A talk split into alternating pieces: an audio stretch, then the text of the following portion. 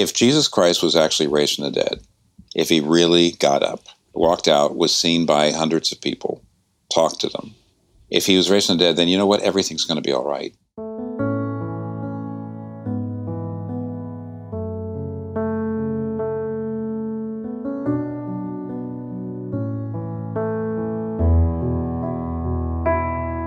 Se Jesus Cristo realmente ressuscitou dos mortos, se ele realmente se levantou, saiu do túmulo e foi visto por centenas de pessoas e falou com elas, se ele ressuscitou dos mortos, tudo vai acabar bem.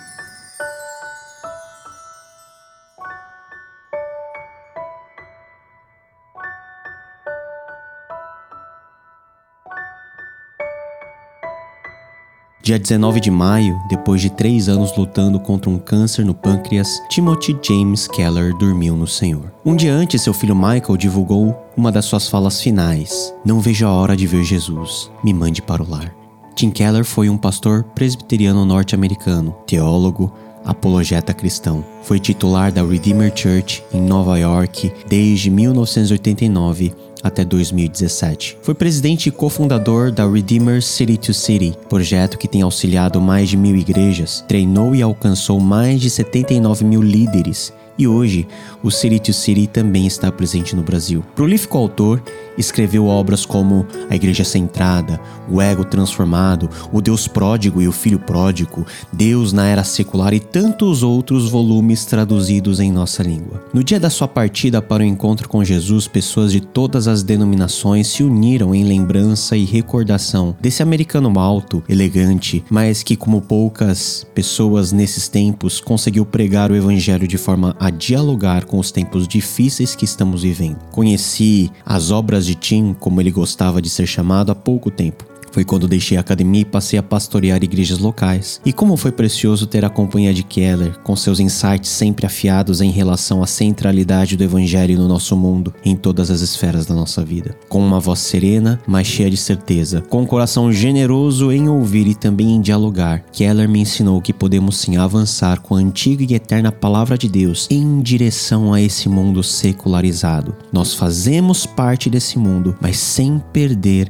a identidade de de quem nós somos em Cristo. Ele nos mostrou um pouco do como fazer isso. Hoje, convidei meu amigo Cacau Marques para nos falar do impacto do ministério e da vida de Tim Keller na dele. É um testemunho de coração que nos juntará diante de Deus em ações de graças pela vida desse servo, que agora está diante do próprio Cristo, a quem amou e serviu.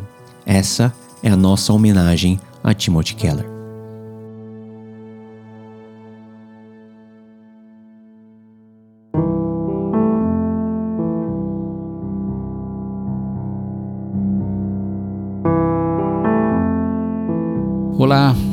Está falando é Cacau Marques, eu sou pastor batista aqui na cidade de Nova Odessa, interior de São Paulo. Estou aqui para falar um pouquinho sobre o Tim Keller.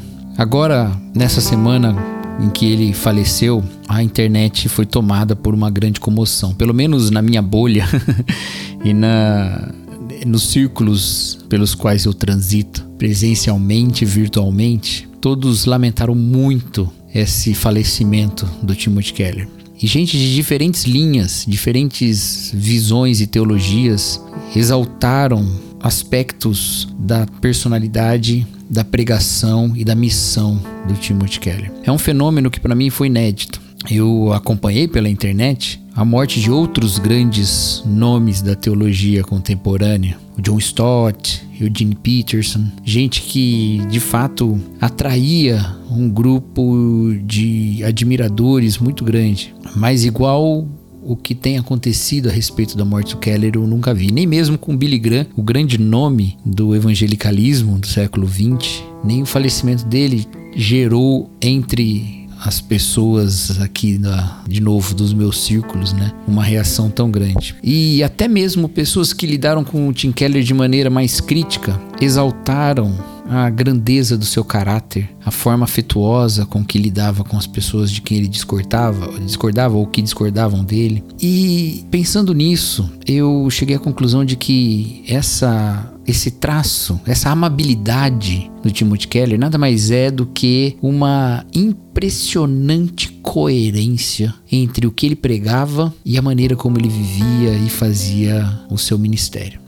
Porque se você ouvir as suas mensagens, e estão quase todas elas disponíveis na internet, e ler os seus livros, você vai perceber que o centro de tudo que o Tim Keller falava era o Evangelho. E o que é esse Evangelho? O Evangelho não é a Bíblia toda. O Evangelho não é as recomendações que a Bíblia manda nós vivermos, nada disso. O Evangelho é uma boa notícia, a boa notícia de uma coisa que aconteceu. E esse acontecimento é a reconciliação dos homens com Deus em Cristo Jesus. Essa boa notícia que nos chama para crer nela era o centro da pregação do Timothy Keller. E isso era uma coisa muito importante no seu ministério, porque evitava, como ele mesmo deixou bem claro no seu livro Igreja Centrada, evitava que ele e a sua igreja e aqueles para quem ele pregava caíssem no erro do legalismo, de uma religiosidade muito religiosa. em que se deve cumprir as coisas para ser aceito, e num outro erro, que seria o erro da irreligião, o erro de estarmos entregues a nenhum tipo de ordem, essas duas coisas, esses dois extremos, eram evitados por essa concentração evangélica do Tim Keller. Concentrar-se no evangelho era algo que fazia com que ele não tivesse uma perspectiva legalista na sua abordagem da sociedade, na sua abordagem do seu próprio evangelismo, mas que ele também não considerasse que o cristianismo era simplesmente um paliativo para as dores do mundo e que a gente vivia muito mais sem ter nada para acrescentar de fato, como se o cristianismo fosse fosse uma mera aceitação sem critérios de todas as vontades de cada indivíduo. O que o Tim Keller entendia é que o evangelho era a notícia tão poderosa, tão preciosa, tão atraente e agradável que ele não precisaria portar-se diante do mundo como aquele que tenta ordenar as pessoas, como aquele que tenta submeter a pensamentos insubmissos e ideias que seriam ideias anticristãs, porque a própria atração que o evangelho ex exerce já seria suficiente. É por isso que as suas pregações, a maneira de falar, elas eram sempre sempre cheias de graça, cheias de alegria, de esperança, eram realmente encantadoras, apaixonantes, provocavam o pensamento de uma maneira linda e eram sempre entregues com um sorriso no rosto, uma voz calma. Eu não me lembro de uma única palavra do Tim Keller em que ele estivesse desesperado. Como é tão frequente nós vermos nos nossos púlpitos hoje em dia pastores desesperados pela corrupção do mundo, não era assim o Tim Keller. Ele falava com absoluta certeza de que ele tinha nas mãos e na voz um tesouro tão precioso, tão querido, tão buscado pela humanidade, que ele só estava ali fazendo o bem, que ele só estava ali oferecendo a pessoas profundamente necessitadas de graça tudo aquela, aquilo que elas precisavam em Jesus Cristo. Isso passa muito firme pelo seu ministério, mas é uma confiança tão grande que faz com que ele também não precisasse, ou fazia com que ele não precisasse estar em nenhum momento tão preocupado assim, ou com tanto medo quanto os evangélicos parecem estar agora.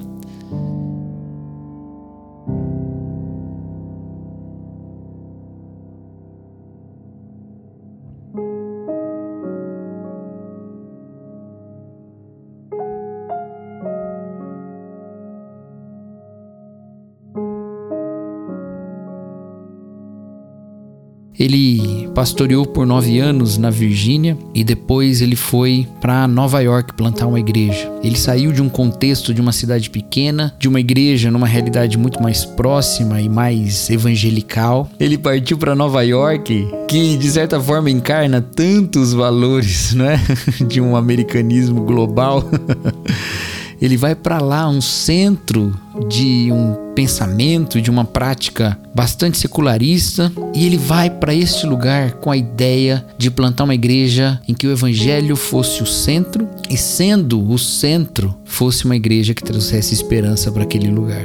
É um desafio tremendo, um desafio enorme. Ir para uma cidade que é quase um monumento a um secularismo falar sobre o evangelicalismo ortodoxo, o evangelicalismo tradicional, o evangelicalismo que nada diferia essencialmente dos evangélicos que já tinham passado na história nos Estados Unidos. As suas mensagens, elas eram recheadas de referências históricas, por exemplo, a Jonathan Edwards, ou não só americanos, mas também ingleses como Lloyd Jones e C.S. Lewis. Ele não estava criando nada novo, ele não estava trazendo uma ruptura.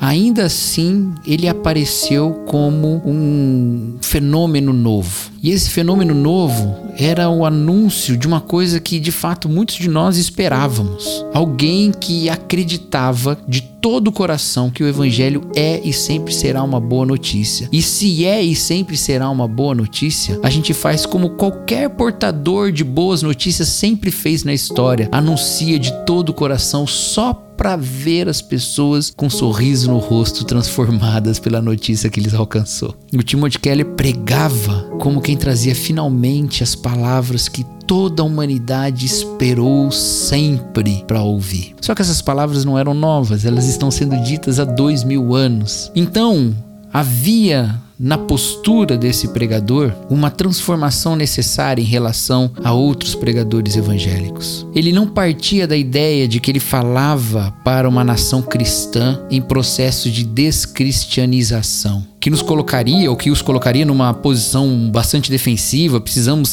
salvaguardar o que ainda existe de cristianismo nesse nosso país. Não, ele se via como proclamador de boas novas que continuam novas para uma cidade e um país e um mundo que tem esquecido disso e que tem voltado à velha ignorância diante do brilho da luz de Jesus. Então, ao lidar com os descrentes, ao lidar com os céticos, o Timothy Keller nunca via neles uma ameaça para um cristianismo estabelecido. Pelo contrário, via neles o alvo da graça e do amor de Deus. E por isso também ele não temia de maneira nenhuma ouvir o que essas pessoas tinham para dizer ou ler o que elas tinham escrito. Nas suas mensagens e nos, seus livros, o Timothy Keller sempre tratava de maneira muito inteligente e honesta, especialmente, das palavras e ideias dos pensadores contemporâneos. Ele sempre buscava entender e entrava num diálogo respeitoso e honesto com essas pessoas.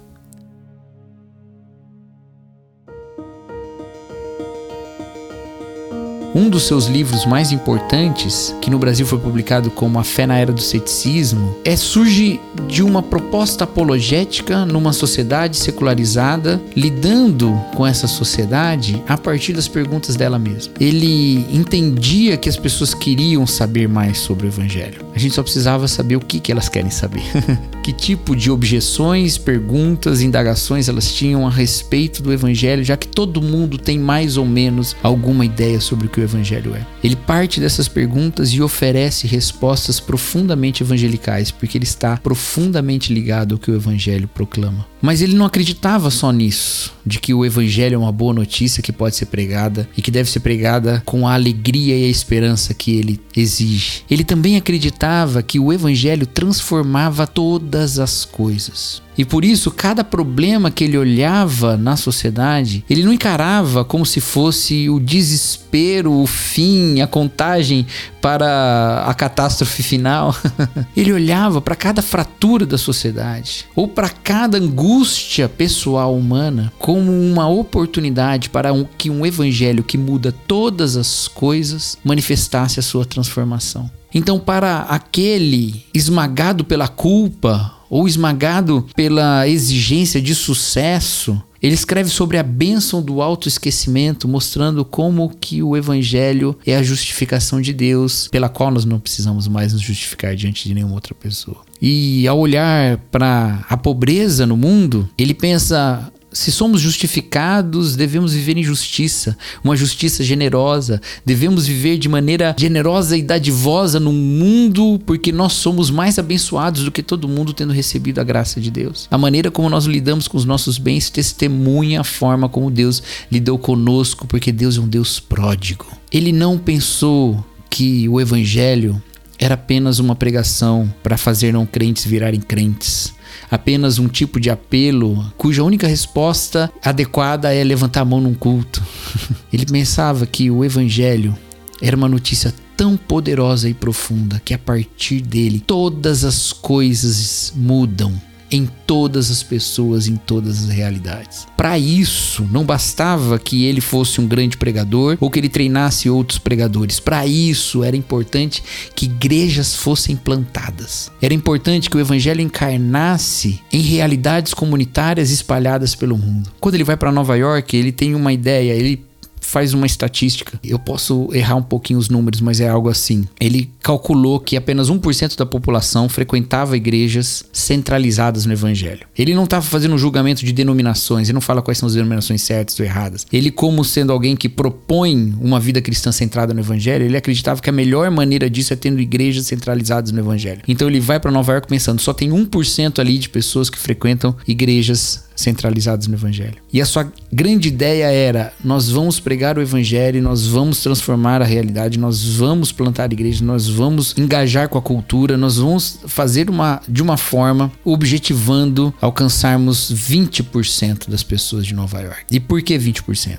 Ele pensava: se nós conseguirmos que 20% das pessoas da maior cidade dos Estados Unidos frequentem igrejas centralizadas no Evangelho, isso será um impacto para toda a nação dos Estados Unidos e para várias nações do mundo. Esse plano é um plano que realmente funcionou. Porque de fato, ainda que eles não tenham chegado aos 20% almejados, a influência exercida sobre todos os Estados Unidos e sobre vários outros lugares do mundo, inclusive sobre a minha vida, eu, pastor de uma cidade interior do estado de São Paulo, no Brasil, é algo que não tem como a gente negar. Porque o evangelho é verdadeiro e transforma todas as coisas, ele transforma cada vida nossa e ele transforma cada realidade, ele transforma o casamento e ele transforma a maneira como a gente ora, e ele transforma a forma como nós lidamos com dinheiro, ele transforma as sociedades, ele transforma as cidades, mas ele faz isso através de comunidades transformadas pelo Evangelho, que são igrejas centralizadas no Evangelho. Isso é coerência.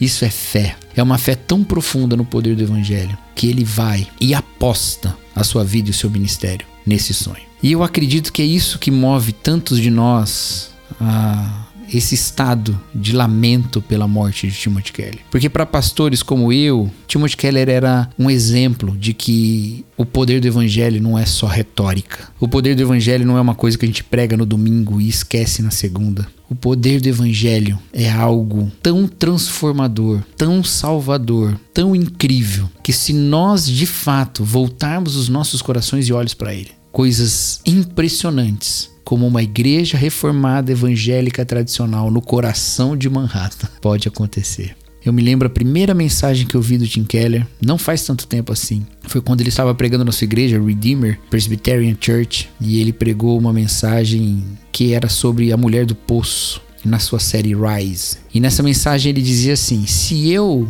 passar uma prova aqui na igreja a respeito da salvação, da doutrina da salvação, eu tenho certeza que a maior parte de vocês aqui tiraria uma nota muito alta, talvez 10. Se eu passasse uma prova aqui perguntando o que é justificação, o que é reconciliação, expiação, eu tenho certeza que vocês responderiam a maior parte de vocês responderia de maneira é, muito clara e verdadeira e correta. Mas ainda que você saiba tudo sobre a salvação, você continua vivendo uma vida sem considerar o evangelho nela. Você continua se envolvendo em relações amorosas como se elas fossem te justificar. Você continua se matando no emprego como se a sua carreira fosse te justificar. Você continua esmagado pela opinião dos seus pais como se eles pudessem te justificar. O evangelho não é só para a gente ir para o céu. O evangelho é o que transforma cada passo da nossa vida. E quando eu ouvi ele falar isso, a minha cabeça explodiu naquele momento. Porque eu já era pastor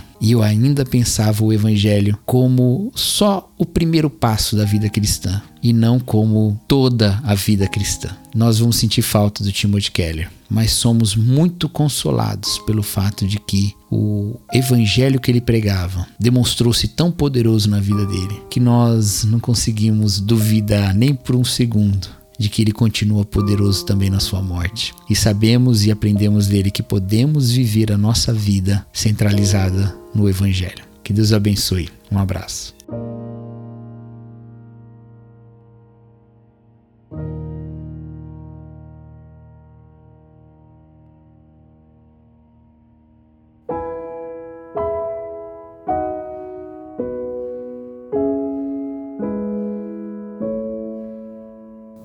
Último vídeo destinado ao seu povo, à congregação e à igreja que ele cuidou durante tanto tempo, Timothy Keller lhe deu uma última dica: esqueça da sua reputação. Nós, nesse mundo, construímos o nosso nome, queremos holofortes para nós mesmos, mas quando o Evangelho se torna o centro da nossa vida, nós trabalhamos, vivemos, ministramos e servimos, não para que o nosso nome alcance proporções maiores, mas para que o nome de Jesus se torne cada vez mais famoso. E como isso tem falado ao meu coração particularmente. Timothy Keller, ele sempre será lembrado como esse pastor que investiu a sua vida para trazer as verdades do Evangelho dentro de um contexto e de uma cidade secularizada, mas fazendo com que o nome de Jesus fosse conhecido, fazendo com que o Evangelho pudesse ganhar volume e ganhar penetração. Timothy Keller é um daqueles que se encaixam com